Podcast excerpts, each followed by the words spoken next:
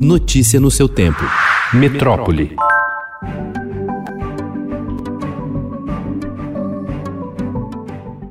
A matéria-prima para a produção de mais doses da vacina contra a Covid-19 no Brasil já foi quase totalmente processada, segundo informou ontem o presidente do Instituto Butantan, Dimas Covas, o que esgota a capacidade de fabricação do imunizante. O anúncio foi feito em uma entrevista coletiva convocada pelo governador João Dória para tratar de ações de combate à doença, em que Covas novamente apelou para que o governo federal, em especial o presidente Jair Bolsonaro e o ministro das Relações Exteriores Ernesto Araújo, se empenhem para acelerar a importação dos insumos da China. Na segunda-feira, o presidente da República anunciou que essa vacina agora é do Brasil. Então eu peço ao nosso presidente, ao senhor ministro das Relações Exteriores, que nos ajudem aí a aplainar né, essa relação com a China e que haja procedimentos, que haja solicitação de que os procedimentos burocráticos né, para autorização dessa, dessa exportação da China para o Brasil aconteça no mais curto período de tempo.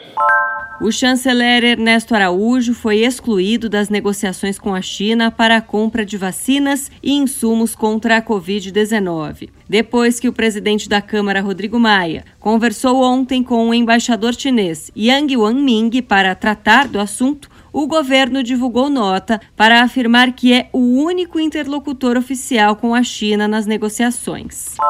O Ministério Público, a Defensoria Pública e o Tribunal de Contas do Estado do Amazonas questionaram o governo do estado sobre o número de doses da Coronavac recebidas, o rateio entre as cidades e a lista de profissionais de saúde imunizados. A vacinação do filho de um deputado estadual e de duas irmãs de um empresário local, todos médicos recém-formados, motivou críticas ontem.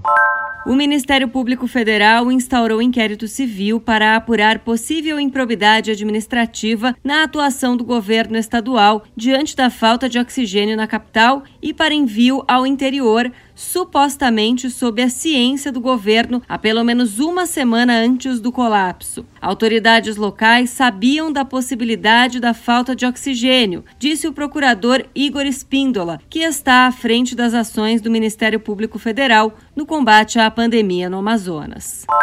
O aplicativo Tratikov, lançado pelo Ministério da Saúde para orientar o enfrentamento da Covid-19, recomenda o uso de antibióticos e cloroquina, invermectina e outros fármacos para náusea e diarreia ou para sintomas de uma ressaca, como fadiga e dor de cabeça. A lista de medicamentos sem eficácia comprovada é sugerida pela plataforma, que só pode ser usada por médicos para qualquer soma de dois sintomas, mesmo se o paciente não saiu de casa ou teve contato com o infectado nas últimas duas semanas. Notícia no seu tempo.